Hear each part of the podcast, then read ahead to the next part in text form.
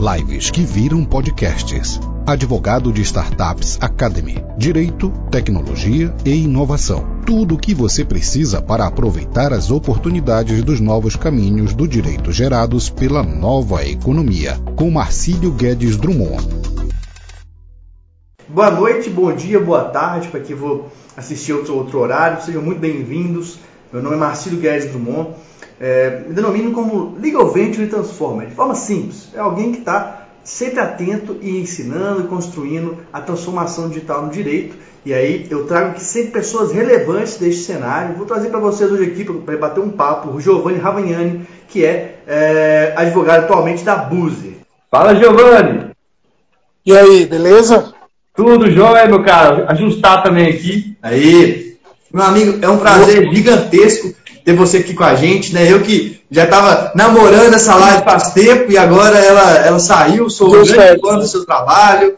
É, você talvez não lembre, mas eu já, já, já, estive com você na Future Law muito tempo atrás também. Enfim, é, seria muito bem-vindo aqui na nossa live, cara. Vocês que estão aí, pessoal, quem que já sabe alguma coisa de startup, teve alguma coisa sobre startup na faculdade? Porque, por incrível que pareça, Giovanni, a gente fica nessa bolha, às vezes, aí, né, de, é, de startups, de inovação. Uhum. A maioria das pessoas do direito nem sabem o que é startup. Então, às vezes, a gente dá uma introduçãozinha, uhum. os conceitos. E voltando, então, para você, seria muito bem-vindo aqui, cara. E para quem não te conhece, se apresente agora, por favor.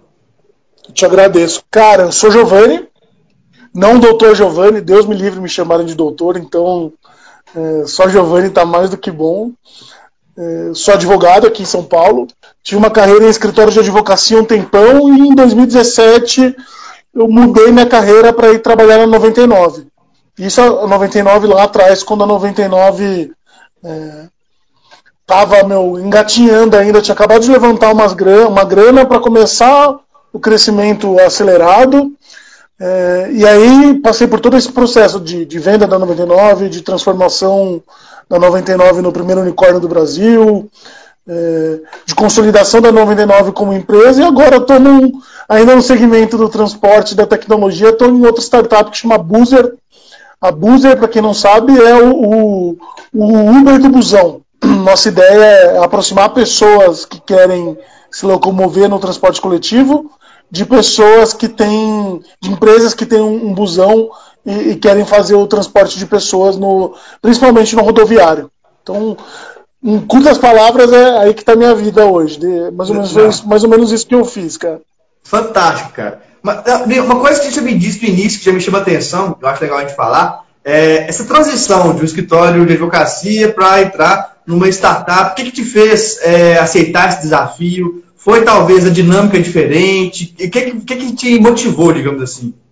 Cara, eu eu era um advogado Faria Limer, assim, bem a galera que conhece rede social, o, o bem Potato Square, assim, uhum. é, desculpa, bem Paulista Elevator, era um advogado de, desse naipe, assim, usava botoadura, cabelo bem arrumado, é, camisa de alfaiate, e cara, minha carreira toda foi advogado de contencioso e trabalhei é, minha carreira para ser um advogado de trabalhar, para ser um sócio de um escritório grande aqui em São Paulo e para trabalhar é, com arbitragem. Quando efetivamente eu estava trabalhando com arbitragem, eu entrei em parafuso na minha vida. Acho que o ambiente que é pouco, pouco flexível na advocacia tradicional, é, o dia a dia de trabalho, assim, de você, principalmente na arbitragem, ele é pouco dinâmico, muito embora não pareça. Porque você acaba tendo poucos casos e os processos não andam com tanta velocidade quanto o contencioso raiz. E aí, meu, surgiu a oportunidade e, e eu estava sentindo que eu estava trabalhando pelo trabalho, assim, não tinha uma proposta é, é, por trás. E quando a gente fala de startup, eu acho sempre bom dizer que toda startup, na cultura do, dela, você tem uma proposta por trás. Então, por exemplo, o problema, a Uber. A Uber queria resolver o problema é, do transporte nas cidades. O Airbnb queria conectar pessoas em viagens é, e fazer com que elas trocassem experiências. E a 99 sempre teve a missão de transformar o trânsito nas cidades, é, deixar ele mais, mais barato, mais seguro é, e mais rápido. Então, acho que tipo, o que me fez querer sair da, do, do, do, do escritório, da vida profissional, da vida advocatícia tradicional, foi meu, quero trabalhar para fazer esse modelo de negócio dar certo, porque no final do dia vai trazer uma coisa bem legal para as pessoas.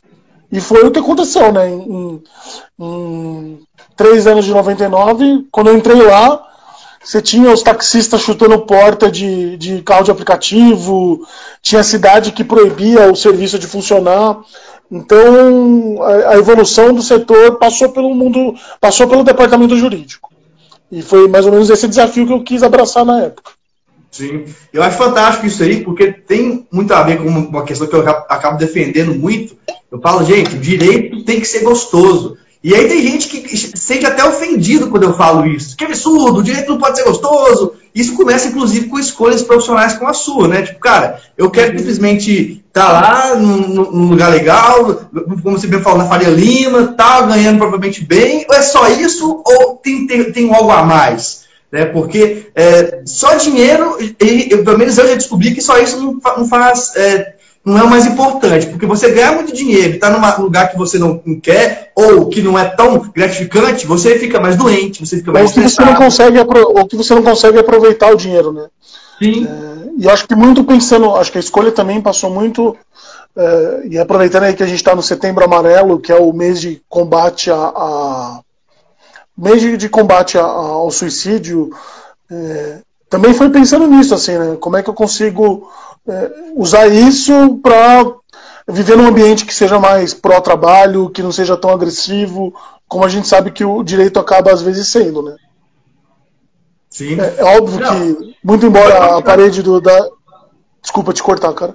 Muito embora a parede das empresas, das startups seja colorida, sempre você vai ter algum tipo de problema, sempre você vai ter é, é, pessoas que não estão bem aculturadas que acabam, às vezes, dificultando o dia a dia do trabalho mas você tem um pouco mais de liberdade. Então, é, hoje na Buzer eu posso trabalhar de casa. Não, já poderia antes da. Eu entrei durante a pandemia, mas eu já poderia trabalhar de casa sempre que eu quisesse. É, é, então acho que faz, faz um pouco. É um pouco do que eu procurei, do que, que eu encontrei nessa vida um pouco mais é, flexível que, que eu encontrei nas startups, cara.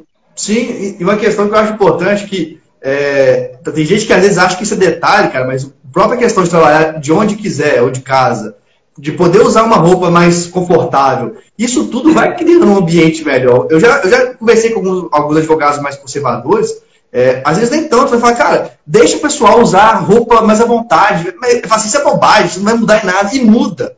A própria roupa, sabe por que eu acho isso? Porque não sei se você concorda, muita gente, quando está no ambiente é, da vida privada, advogados, é de um jeito. Pôs aquela capa, é como se fosse a capa do Batman. Parece que é aquela é fantasia. carga. Hã? Eu até brinco, quando às vezes eu vou para Brasília, vou despachar, é, e aí eu me fantasio de advogado, né? Eu pego, que nem como se eu fosse numa festa fantasia mesmo. Então, pego lá no armário guarda-roupa e me, me fantasio de advogado, cara. E, e tem gente que vive a fantasia todos os dias, né? Sim, mas a questão é que não é só a roupa. Isso traz uma carga valorativa, uma postura muito mais, talvez, olha, eu sou melhor que as pessoas, é, traz um, um, o ego, assim, uma, série de questões que acabam que não são detalhes e que, de fato, atrapalham o direito também. Né? Então, é um, é um, elemento que eu acho legal falar aqui, a gente vai falar de outros, que é um elemento cultura, realmente. E aí, dentro disso...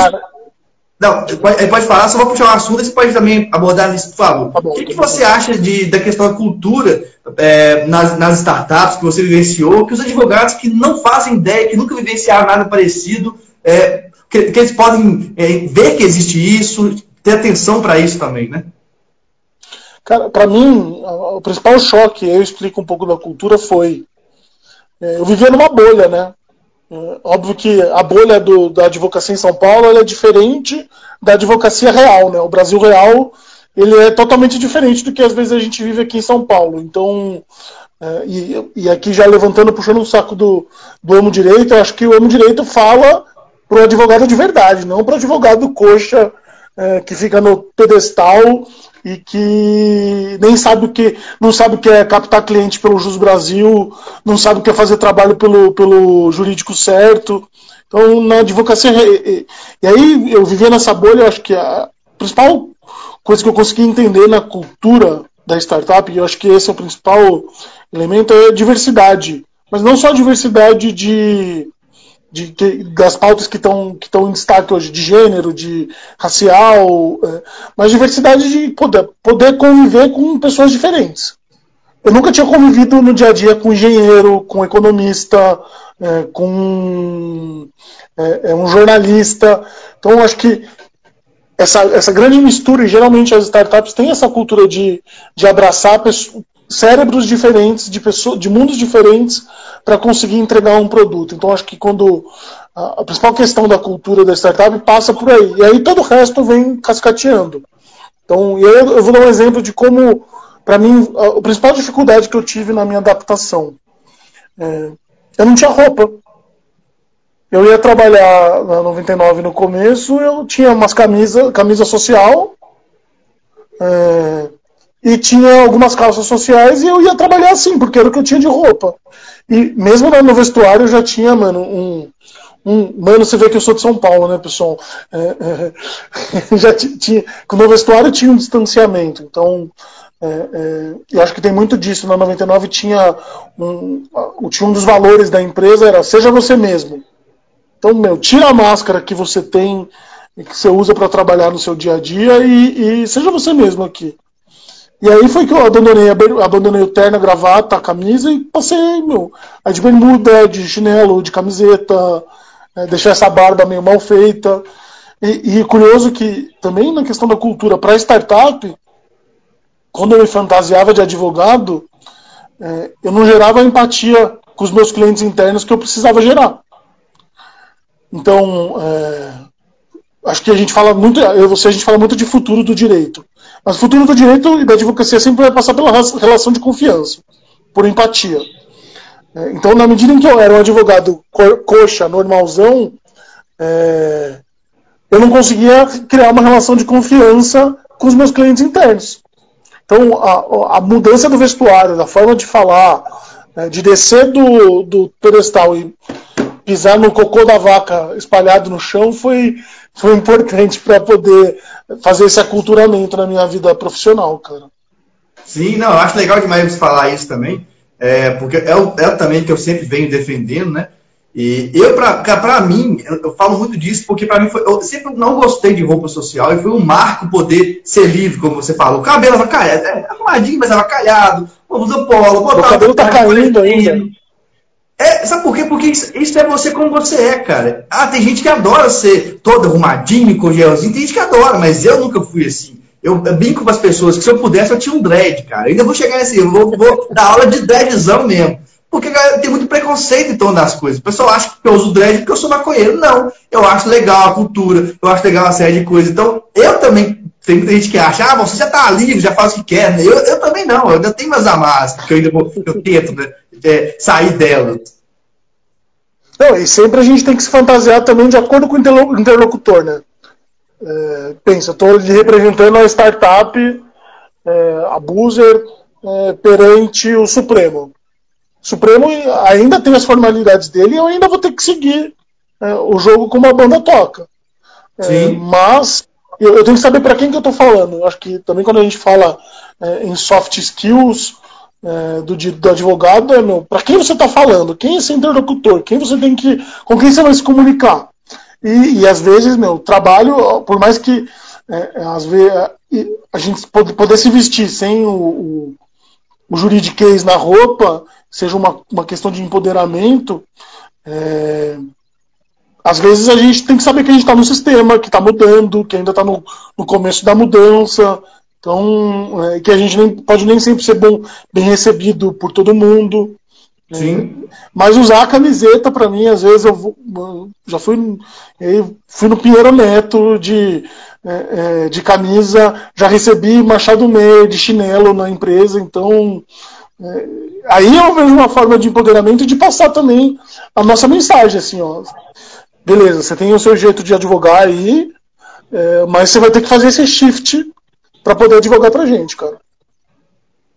Não, eu, eu, falo isso porque eu lembro, a gente vai depois sair do assunto roupa, mas eu lembro do Kakai quando ele foi lá no STF de Bermuda, causou uma revolta em um monte de gente, fala, gente, vocês estão discutindo isso? Meu Deus do céu, é, é aí que eu, que eu, fiquei pensando, como que, de certa forma, eu acho que o meio jurídico, a, o tradicionalismo arraigado é talvez uma doença, cara. E aí as pessoas que gostam disso não entendam mal, porque isso bloqueia a mente das pessoas do que realmente importa, que é resolver os problemas, que é ajudar a empresa, ajudar o cliente, não se está de bermuda, não está de bermuda, se tem tatuagem, não tem tatuagem. Então, isso para mim é relevante. Né? Eu estou tendo um parte legal também, Giovanni, uma curiosidade, percentual, por exemplo, de, de tempo de trabalho que você tinha na 99, na BUS, você que pode falar, qual que era é, a, a, parte ação judicial, a parte estratégico? Normalmente o, o estratégico no startup é muito é, maior do trabalho, mas depende, né? Porque numa fase da 99, por exemplo, até da, da Uber, é, da, da Uber não, da Busa, que você está tendo que vencer algum, alguns desafios, quebrando algumas normas, construindo normas novas, aí, aí tem a parte de ações judiciais também, mas elas são mais estratégicas, elas não são massas em geral. É, cara, é isso, né? Eu acho que se for pensar assim, hoje o principal desafio da 99 de três anos atrás é o principal desafio que eu tenho hoje na Boozer, que é eu preciso garantir o funcionamento da empresa e, a, e a, o reconhecimento da legalidade do modelo de negócio. Então, se eu, se eu pudesse te dizer hoje o percentual de quanto eu gasto no estratégico, é, é, eu estou gastando 90% do meu tempo em montar uma estratégia onde eu vou poder discutir e ver quais são os stakeholders que vão nos ajudar nessa briga, na construção de narrativa, na construção de, do discurso. É, e aí não, e aí posso fazer tudo né, 99. Nas o próprio estudo do, do, do mercado e dos legisladores também. É, é isso, cara. De, de, fazer um mapeamento. A gente tem um time muito bom, né? é, tanto de relações governamentais, um time regulatório e o time que sou eu que vou ali é, é, brigar no judiciário. Então a gente consegue se dividir é, bem na, na, na, distribuição das tarefas. Mas ali no, no, primeiro momento, na 99, e aí era nessa proporção. Aí conforme a gente foi é, é, ganhando o, o, as liminares, consolidando as decisões, aí passou para o segundo, segundo, segundo, segunda fase, eu acho que, da minha vida na 99, que foi como eu, como parceiro de negócios, consigo fazer a empresa ir para frente. E aí mudou totalmente. No final do meu trabalho na 99, ele era muito mais consultivo de dia a dia, assim, de. Então, quero lançar 99 foguete. Quero lançar 99 tuk-tuk. Então, como eu vou desenhar esse produto e colocar ele no mercado? É, teve um, um, e é óbvio que quando você lança uma startup tem o que de inovação, de quebrar o mercado, sempre vai ter a parte regulatória que sempre vai, no Brasil, sempre vai acabar indo para o judiciário, porque o judiciário é um ator político importante para discutir regulação. É, e sobre, como é que eu posso dizer, sobre contencioso de volume, o, o desafio foi como eu consigo. Eu, eu, terminei ali com uma carteira de uns 4 mil processos quando eu saí de lá. E por muito tempo toquei eu mais um advogado só essa carteira toda.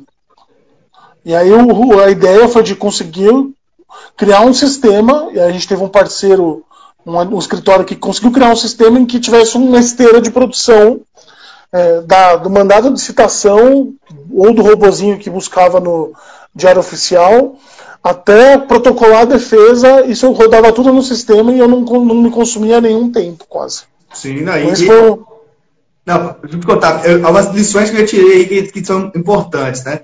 Primeiro que, claro, vai ter processo judicial, é, mas nós estamos falando do 99, que é vai, bilhões, né? Então já é diferente, não é uma startup pequena, por exemplo, que está é, tá uhum. começando. E outro ponto é isso que eu achei fantástico, o uso de tecnologia para isso. Né? Então, duas pessoas aí tocando 4 mil processos mostram que é, realmente não precisava de um monte de gente para poder fazer aquele trabalho, porque já tinha tecnologia. Isso é muito legal. É um insight importante, que para a gente talvez já seja comum, mas para muita gente é necessário, cara, porque eu vejo muito advogado, é, men é, escritórios menores ou menores, menor quantidade de processos, que não coloca a tecnologia de jeito nenhum e aí não consegue, por exemplo, ir atrás de novos clientes ou prospectar clientes, pensar na estratégia, porque fala que não tem tempo. E não é verdade isso, né? Na verdade, é, é, é o uso indevido do tempo. E nesse sistema, cara, a gente conseguia. A gente tinha um robozinho que buscava no judiciário as distribuições e no dia 2 do processo, com as informações de histórico que eu tinha, de outros casos que eu já tinha vivido, com as sentenças de outros casos, eu conseguia saber, no dia 2 do processo, se aquele caso, naquela vara, com aquele juiz, naquela discussão, se eu ia ganhar ou perder e quanto que eu ia ganhar ou perder. Então, e aí eu conseguia trabalhar com isso, e, e, quando eu saí de lá, o projeto era justamente esse, né? Como implementar uma política de acordo que eu consiga transformar a experiência ruim, que é o processo judicial, numa experiência boa, é, que é o acordo bem no começo do processo. É, e, e, beleza. Ah, e vão falar, não, porra, Giovanni, você, tem, você tinha dinheiro, você tinha uma empresa com estrutura. É, cara, não, nem sempre. Eu acho que tinha estrutura, tinha dinheiro, tive bons parceiros, mas eu comecei fazendo isso numa planilha do Excel. Não, não mais diferente que isso. E, e, ah, beleza, Excel eu não posso pagar, é, o Microsoft Office é caro.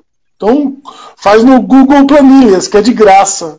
É, e, e, essas são ferramentas que, de tecnologia que você consegue melhorar a previsibilidade dos seus casos é, e, dar, e assim dar uma melhor assertividade para o teu cliente. Né? Então, então, o cara te pergunta, ah, doutor, mas esse é caso ganha, aquela história, ah, esse é caso ganha, né, doutor? Você fala, não, porra, não é caso ganha porque 67% dos pedidos que vão para esse juiz acontece isso. 25 acontece isso e os outros que né, você pode perder acontece isso e isso. Então, uma, uma planilha uma planilha do Excel resolve, mas a gente tinha no começo foi uma planilha do Excel e depois o negócio ficou um pouco mais sofisticado. Sim, mas essa etapa da planilha de Excel ela é muito importante porque é uma questão que eu falo sempre, né? Como é, isso é transformação digital, não adianta só ter a ferramenta, tem que ter a cultura também. Se vocês não tivessem uma uhum. cultura de fornecer informação, de decidir com base nos dados, ou data-driven, ou guiado por dados. Não ia adiantar. Então, se você tem uma Ferrari e não sabe eh, dirigir, não ia adiantar. Então, isso que, é, que eu acho interessante as pessoas entenderem, é que não é, não é às vezes colocar desculpa, eu não tenho dinheiro para poder ser mais digital ou ser mais guiado por dados. A questão não é dinheiro, a questão é muito de mentalidade, realmente, né? E você saber o que você vai fazer com a informação. Sim. É tão simples quanto isso, né? A Desirê está aqui falando aqui com a gente, mandou um comentário. Inclusive, ela é uma pessoa legal de se conversar aqui, Marcílio. A Desirê cuida da parte trabalhista do iFood. Opa, já, já, já vou mandar mensagem para ela depois do Desirê. Então, se você quiser aqui para não perder, manda mensagem para mim no advogado de startups, que para mim vai ser fantástico, com certeza. Uma, uma questão é- interessante também aqui, Giovanni, uma, uma moça perguntou se no departamento jurídico também, pelo menos que você viu, que você conhece, contratam bacharéis em direito também, né? Porque tem muita gente que ainda não é advogado, é bacharel e tem interesse de trabalhar dentro da, dessa, dessa realidade. Eu acho que é, um, um, no final, vou dar um exemplo. Esse advogado que eu falei para você, que é um advogado, ele não se formou ainda, mas eu trato, ele foi efetivado no terceiro ano da faculdade e tratado como advogado desde então. Então, acho que a questão é entregando resultado, é, tendo alinhamento com, com aquilo que a gente quer entregar, não, não vejo nenhum problema. Nenhuma das startups que, que, eu já, que eu já conheci, que eu já tive contato, acho que a barreira de entrada é você querer e você ter sinergia com a cultura do lugar. Então, é, é, é isso. E você conseguir pensar em formas de entregar resultado para a startup, porque e ter disposição, né? Porque é, a startup você vai ser. Não sei se vocês gostam de futebol ou, ou se não, mas é o volante Eu gosto, meu time tá na Série B. Eita porra, você torce pras Maria, então, difícil. É, isso aí, cara. não, mas o volante moderno é aquele cara que joga em todas as posições, se precisar. E na startup você não tem não é que nem, sei lá, alpargatas, que pode se dar o luxo de contratar um advogado para contratos, um advogado para contencioso trabalhista, um advogado para CAD, um advogado para sei lá o quê. Aqui, meu, a gente faz qualquer coisa. Se precisar é, se prender no teto e para convencer o juiz, a gente prende uma cama no teto e fica deitado lá em cima.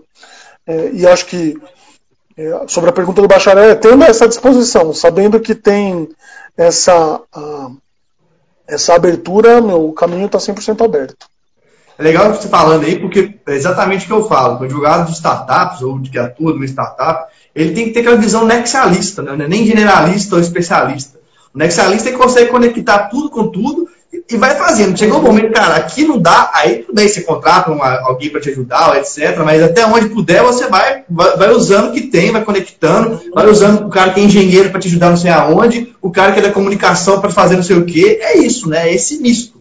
Uhum. Isso é importante a gente falar também, porque eu vejo é, advogados que acham o seguinte: não, eu me formei, eu sou advogado, eu não vou fazer nada que não seja do direito mais, não, isso é um absurdo. E aí eu falo assim, cara, você não tá noção nenhuma do que, que você está falando, né? Porque o mundo da vida é cada vez mais plural, a gente tem que fazer coisas que não sejam só é, de uma formação é, formal para repetir, tem que ser da, da, da habilidade mesmo.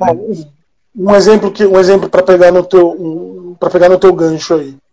É, a gente revisava e revisa, revisava na 99 e revisa hoje na Boozer todos os posicionamentos que vão para a imprensa. A gente treina todos os porta-vozes que estão prontos para falar com a imprensa em nome da companhia. É, a gente revisa linha por linha. Nós somos porta-vozes também para falar de vários assuntos. Então, é, eu já fiz treinamento de, de é, para falar com a imprensa daqueles que é porradaria total, assim, de fingir que eu estou em entrevista em saída de, é, de futebol com 15 câmeras e você tem que estar tá ali pronto para poder é, se posicionar em nome da empresa. E como você consegue? É, é tem um exemplo ali. Para mim, um dos melhores advogados que existe no Brasil chama Sérgio Bermudes.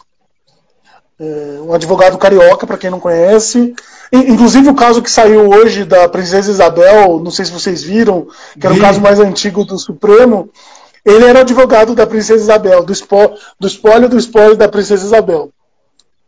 E, e o Bermudes ele foi dar uma entre... um, um cara que eu reconheço e admiro muito. Ele estava advogando para Vale depois do caso de Brumadinho. E ele foi dar, ele estava chefe do gabinete de crise, alguma coisa assim. E ele foi dar uma entrevista perguntaram: ah, mas você acha, perguntaram você acha que a Vale tem responsabilidade sobre isso que aconteceu agora? E aí, qual a resposta que um advogado geralmente dá? Bom, se a gente for olhar é, as teorias de responsabilidade civil, a Vale não tem responsabilidade sobre o que aconteceu em Brumadinho.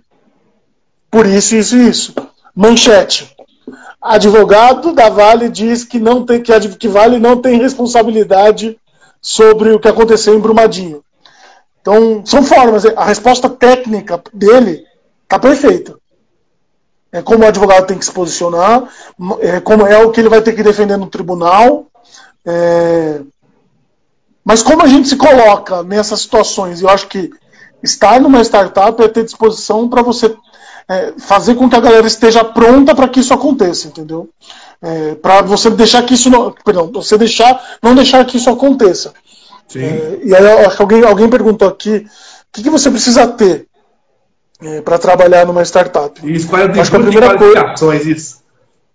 Eu acho que a primeira, a, a, a Thaís está perguntando aqui, só, só para responder o gancho do Bermudes.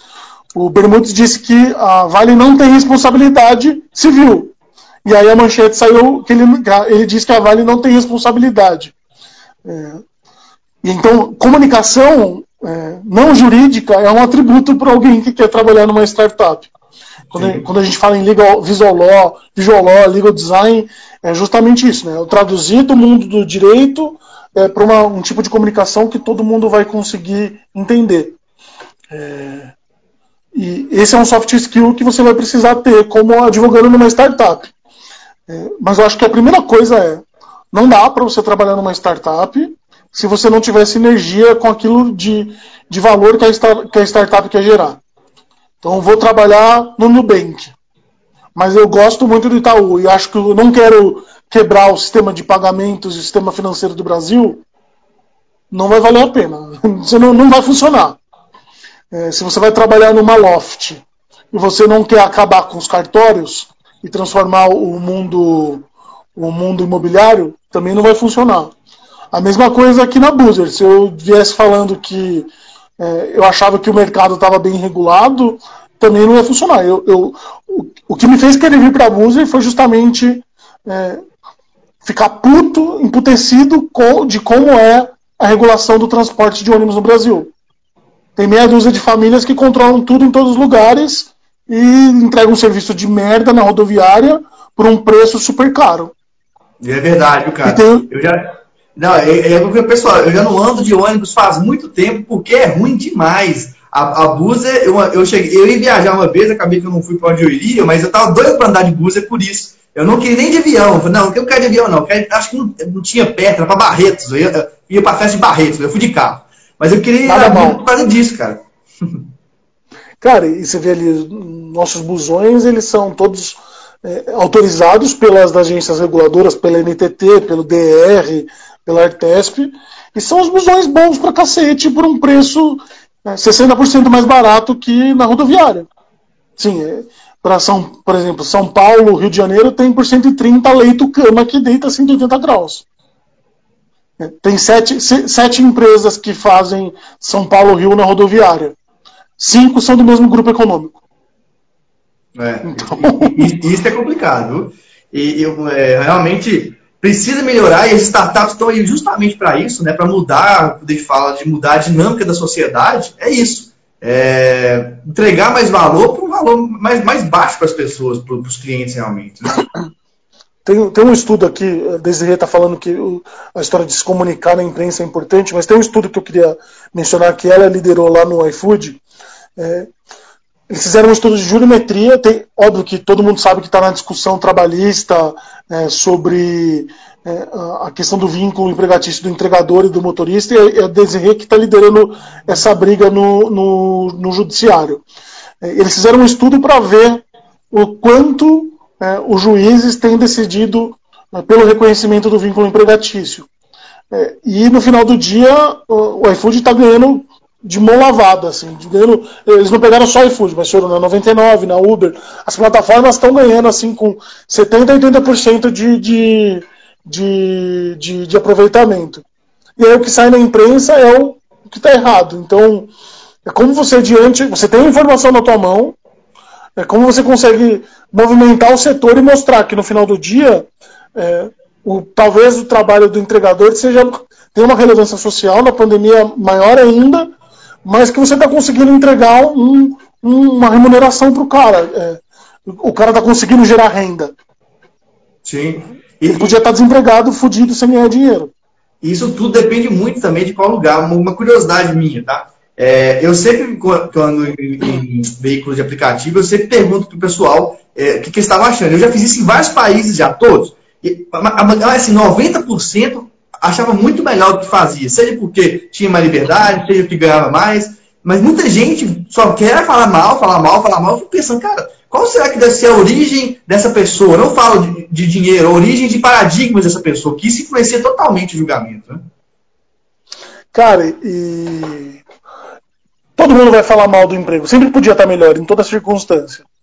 E quando você dá abertura para o cara poder falar, ele vai te dizer eventualmente alguma coisa que não esteja legal, que não esteja legal. Mas é óbvio que dá para melhorar. E eu acho que eu não estou mais nessa briga, né? Mas é, acho que as empresas, o poder público, é, alguns deputados dão abertura, estão construindo uma solução intermediária.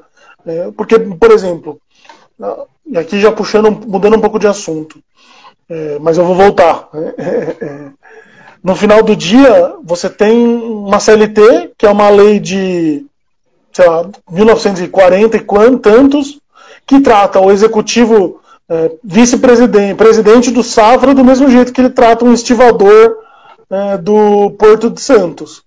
Então você tem que ter diferentes tipos de proteção para diferentes tipos de, de, de, de perfil de profissional. Então, acho que essa é uma dificuldade que a gente tem em, em como construir essa regulação. E do mesmo jeito que a regulação proibitiva foi um problema lá atrás, o como fazer tem sido um desafio agora para as startups. O trabalhista ali no, no, no para iFood, para 99, é, é, no no mercado financeiro, como é que o, o Nubank vai se tornar um banco, a sociedade simples, as empresas simples de crédito, que são as pequenas fintechs que tem, você tem uma categoria nova que pode ter fintech de, você pode ter um empréstimo é, de pessoa física para pessoa física, é, que dá a possibilidade de startups pequenas é, começarem a operar no mercado financeiro. Então acho que tem uma abertura, é, uma abertura legal assim. Não, e é legal um ponto que eu acho legal para a gente falar para as pessoas que não conhece muito esse, esse cenário, eu vejo muita gente falar o seguinte, ah, deixa eu legalizar o seu negócio. E aí, quando a pessoa pensa isso, ela só pensa o seguinte, legal conforme a lei, e legal fora da lei. Só que aí eu já reparo que essas pessoas não têm uma, normalmente não têm uma visão do que é empreender, porque principalmente nas startups, É a zona cinzenta, que é aquilo que você não sabe, aquilo que está meio bagunçado, é que é o ponto bom. Não dá para você falar para uma startup que você vai legalizar ela, dependendo do que você for fazer, você vai matar essa startup. Uma, uma startup talvez como a 99 ou a Buzer, é, legalizar ela dessa forma tradicional que o pessoal pensava, simplesmente não existiriam. E é isso que eu acho legal as pessoas entenderem quando a gente fala de startup, de modelo de negócio, é legalizar, gente, é muito mais do que simplesmente querer encaixar é, é, pecinhas, né? É, é, realmente é um trabalho de bastidores, é um trabalho de é, estratégia. É, e eu espero falar isso, inclusive, é, Giovanni, não para você que já é um grande advogado da área, mas para aquelas pessoas que querem começar a ajudar empresas pequenas, startups pequenas no interior, que às vezes a maioria delas não tem um advogado que enxergue assim não consiga ajudar eles a, a de repente crescer no negócio. É isso. Cara, é... mais do que vai valer a pena para a startup, bem ali na zona cinzenta mesmo. Então, se eu quero advogar, o segundo soft skill que eu diria que você tem que ter para você ser um advogado de startup é tirar a bunda da parede, com o português mais, com o meu francês claro aqui. É, deixar de ser aquele advogado que depende, que diz, ah, depende, ah, talvez melhor não fazer. Mas ser advogado, meu, vamos fazer, o caminho é esse, os riscos são esses, e, meu, se der merda, eu tô junto. A gente vai dar um jeito de desfazer. Então, acho que é ser um viabilizador de negócios, né? Então, dar um exemplo de uma startup que eu gosto muito, que chama Caju. Caju igual a fruta mesmo. É uma startup de benefícios. Então a gente sabe, por exemplo, que funcionário não pode receber, pela, CL, pela de acordo com a CLT, não pode receber é, o vale transporte em dinheiro, é, não pode receber alguns outros adicionais e, e, coisas em dinheiro, tem que ser no bilhete único, etc. e tal. O vale refeição às vezes é, cai em outra categoria, às vezes o, a convenção coletiva diz que tem, tem que ter o vale alimentação e tem que ser no, no, no, no cartão. O Caju, ele basicamente é um cartão de crédito pré-pago que o funcionário tem e que a empresa dá o dinheiro, dá o valor em dinheiro é, alocado na categoria, mas que você pode trocar. Então eu recebi é, 500 reais de vale-refeição, mas eu consigo jogar tanto para usar no mercado normal, como eu posso jogar para alimentação, como eu posso usar para Vale Cultura. É, e é uma, é uma startup que está super bem tracionada com investimento e que é uma ideia simples, mas que vai contra a lei, e a gente sabe que lei trabalhista é, é difícil da gente, na justiça do trabalho é, não é simples de. Talvez ele vá perder se a, a, empresa que decidir tomar o risco de usar, de pagar o vale transporte, é, caiu um pouquinho. A empresa que eventualmente pagar o vale transporte no, no cartão do Caju pode ter o um problema lá atrás de ter que incorporar isso nas verbas trabalhistas mas é um modelo que uma empresa que foi desenhada com auxílio de um advogado que é conhecido, é amigo meu, e que, meu, a galera tomou risco e foi. Lá na frente eles vão ver. E, e geralmente são assim, são coisas tão boas para a sociedade, trazem um benefício tão bom, tão grande para o coletivo, é, que não tem como ser contra. Tipo a Uber. Como é que você vai ser contra a Uber? Como é que você vai ser contra a 99?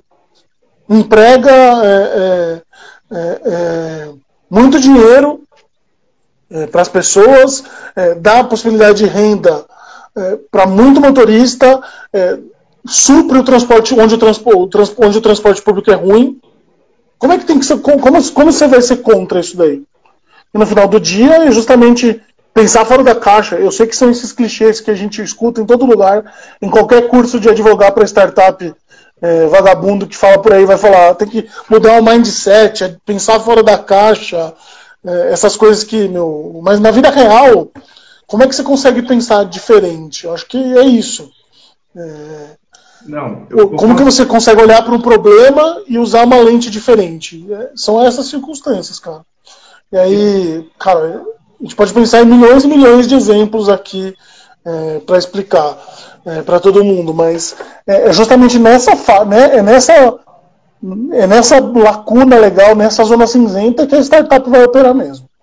Sim, não, é isso aí, cara. Eu acho fantástico.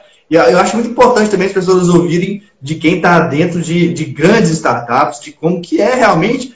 É bem, é bem assim, a ideia em geral, claro que o trabalho vai mudar, desde quem está dentro de uma grande startup, quem está uh, ajudando uma startup pequena, é o mesmo estilo que tem que ter de, de, de advogado.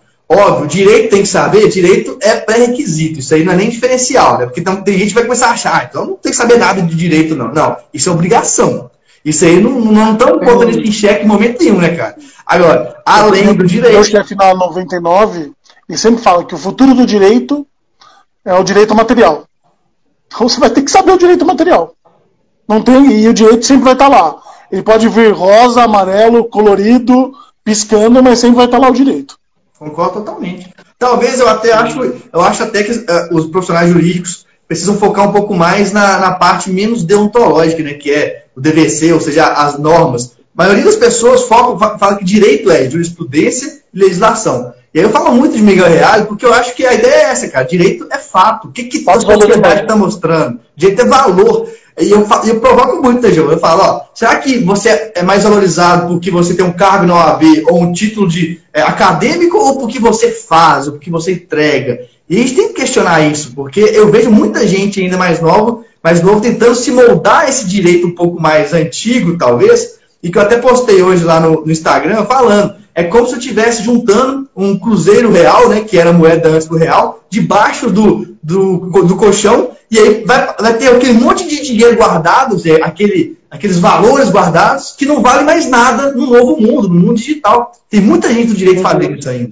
Cara, a gente faz tudo, né? E acho que é um gancho que você jogou um gancho que eu sempre gosto de falar, né? Direito é isso, fato, valor e norma.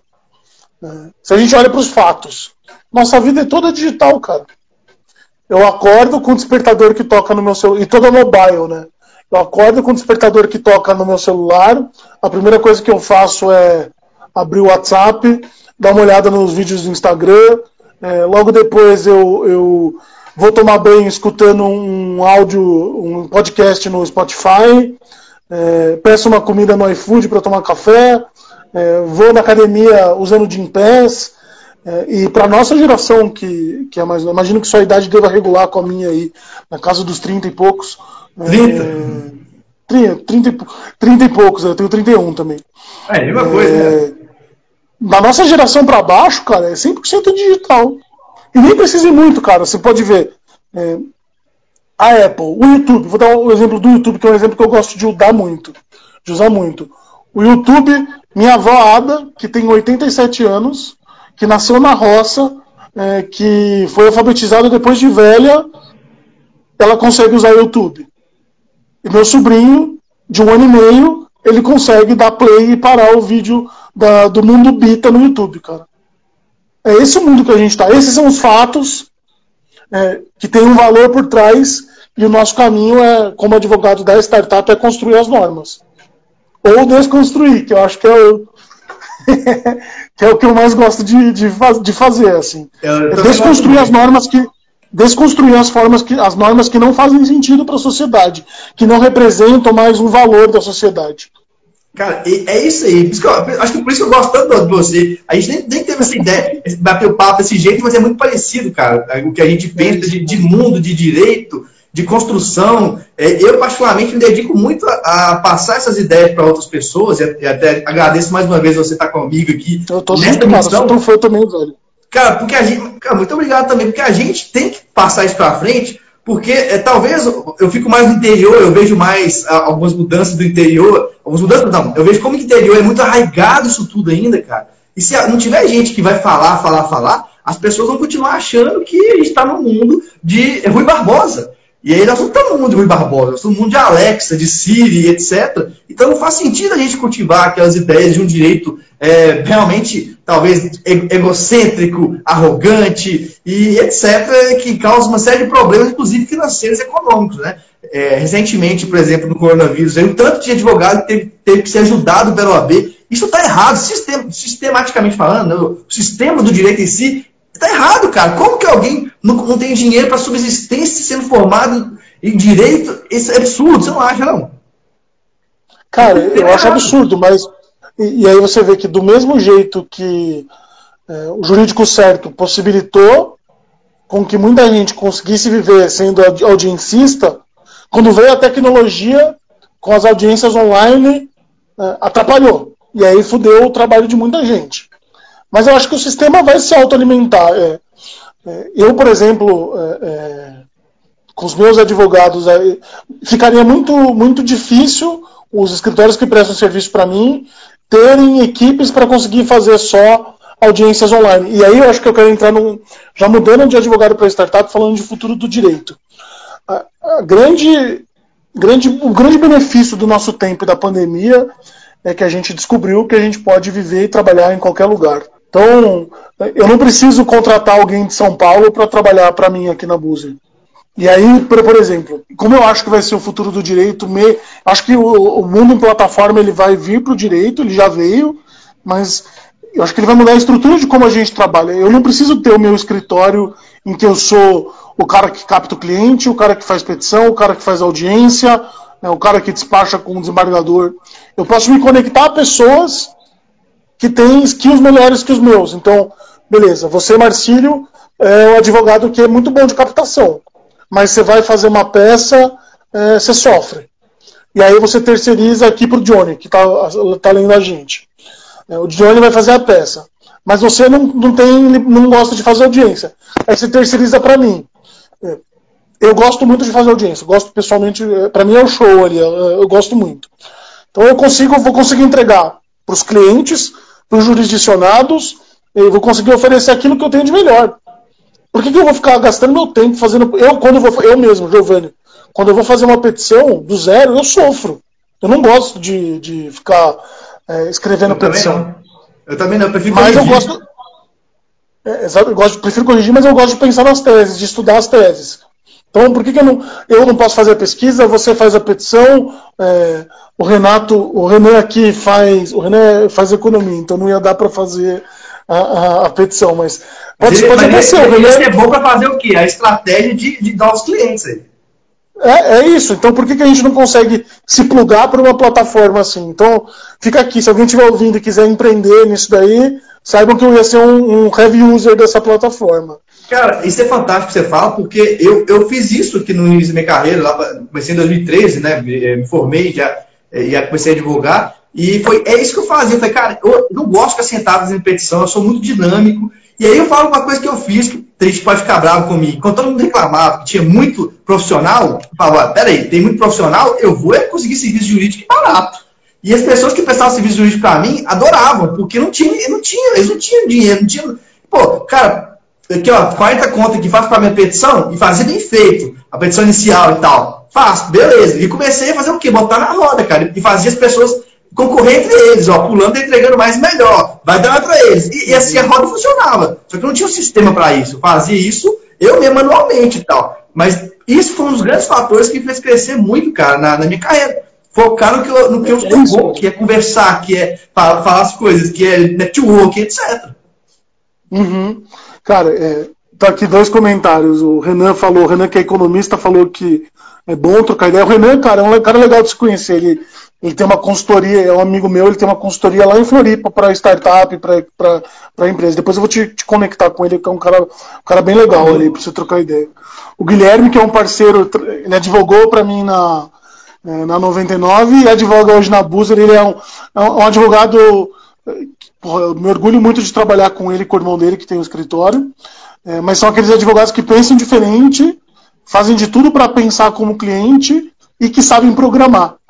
Então, todo esse sistema que eu falei para você, que eu desenvolvi é, de gestão de casos na 99, é, foi com o, eu dei as ideias do escritório deles que desenvolveu, cara. Então, é, mais, mais um skill que você, como advogado, como advogado, pode ter. Como traduzir aquilo que o teu cliente está pensando numa ferramenta. Sim, não. Ó, a, Thaís é de, a Thaís aqui é de Floripa.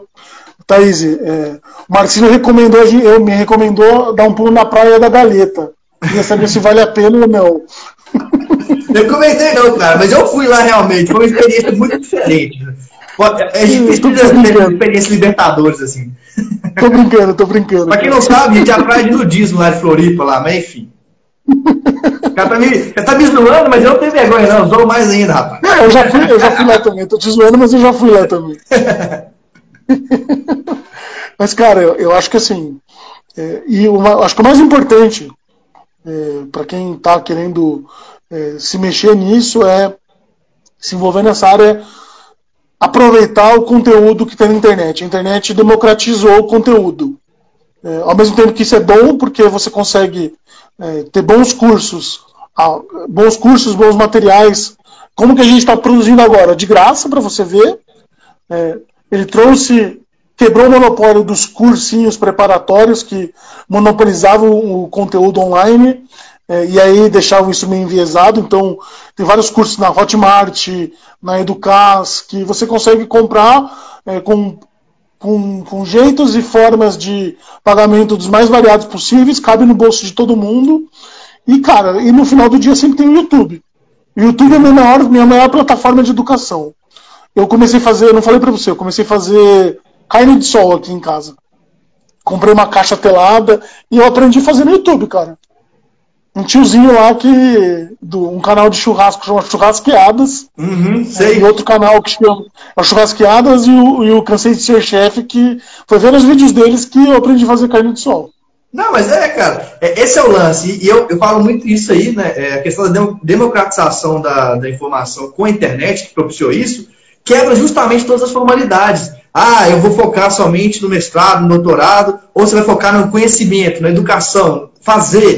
Ah, eu não sei programar. Tem várias, vários conhecimentos de programação de graça no YouTube. Ah, carne de sol. Cara, e tudo isso dá para ganhar dinheiro. Dá para ganhar. Ah, eu posso ser um advogado que ganha dinheiro com carne de sol? Por que não?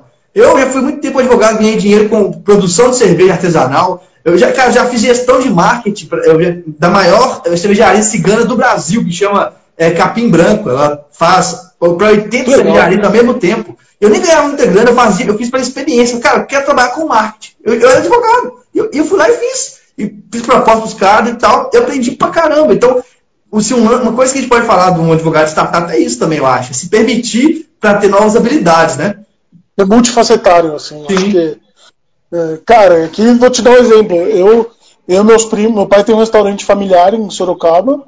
E aí meus primos a gente está se virando para tocar o restaurante, assim. Então, beleza, você estar dentro de um business como a 99, como a Boozer, foi uma experiência, é, como advogado foi uma experiência. Agora, meu, eu colocando a mão na massa para fazer o business rodar, é outra experiência. Eu acho que é, no final do dia eu vou conseguir entregar é, é um serviço melhor para os meus clientes, por Sim. ter essa visão mais ampla de mundo. E aí, naquilo que eu não souber me aprofundar, eu chamo um parceiro, chamo um amigo que tem essa capacidade técnica que eu não tenho. E tudo bem, assim, não tem problema. É, tem, eu não sei de quem é a frase, mas a frase dividir para conquistar é uma frase que se encaixa muito na nossa, na nossa era da, de vida, assim. Não, fantástico. Então, é, cara, te, te, cortei aqui, mas aproveitar que eu já cortei mesmo. Seguinte, a gente já está caminhando para o final já, depois eu acho que deve ter outra live, inclusive. Então, primeiro uhum. ponto, eu quero te agradecer muito por esse bate-papo nosso aqui, por um monte de insights que a gente compartilhou com as pessoas, para as pessoas que estão vendo aqui ao vivo, que vai ver depois em, é, gravado por aqui, que vai ver em podcast, enfim, nossas palavras vão ser divulgadas muito pelo mundo, né? Então, muito obrigado mais uma vez e é, eu quero agradeço. dê seus recados finais, suas dicas finais. O pessoal que quiser seguir o Giovanni, é Giovanni Coi Rava, o meu é advogado de startups e tá com você a palavra, Giovanni. Cara, é, vou dar um exemplo aqui é, de como, como, como, como se reinventar. O primeiro veículo de, de comunicação em massa que existiu no mundo foi o rádio. É, o rádio quase morreu com, com a televisão, ele quase morreu é, com a TV a cabo, é, ele quase morreu com a internet, e agora você vê o rádio é, renascendo. Você vê a Jovem Pan, por exemplo, é, o rádio com imagem. A Jovem Pan virou uma empresa de produção de conteúdo. Tem um aplicativo que é a Panflix. A Transamérica fechou ontem com a CNN é, que ela vai transmitir na, na, na Transamérica toda, toda a programação da CNN, da TV. Então, é um, é um mercado super tradicional. Tem a hora do Brasil ainda, então acho que esse é um problema que mostra como o rádio às vezes pode ser uma merda. Mas é um exemplo de uma indústria tradicional que conseguiu se reinventar ao longo dos anos. Eu tenho um exemplo que eu dou em aula. A Jovem Pan, no dia, na véspera da, no dia da eleição do Bolsonaro, é, poucos minutos antes de, de ser declarada a vitória dele, a Jovem Pan teve ali ao vivo mais de 500 mil pessoas na, na live deles no YouTube. É, o que é isso se não se reinventar? Se você olhar o número de acesso da Jovem Pan, é, da Transamérica, da Rádio Bandeirantes, da CBN, eles provavelmente têm mais é, amplitude de mercado do que a Rede TV, do que a Gazeta. Então são é um exemplo de como o mercado tradicional consegue se reinventar. Gente. Cara, valeu demais mesmo, mais uma vez. Eu agradeço, obrigado. cara, pelo convite.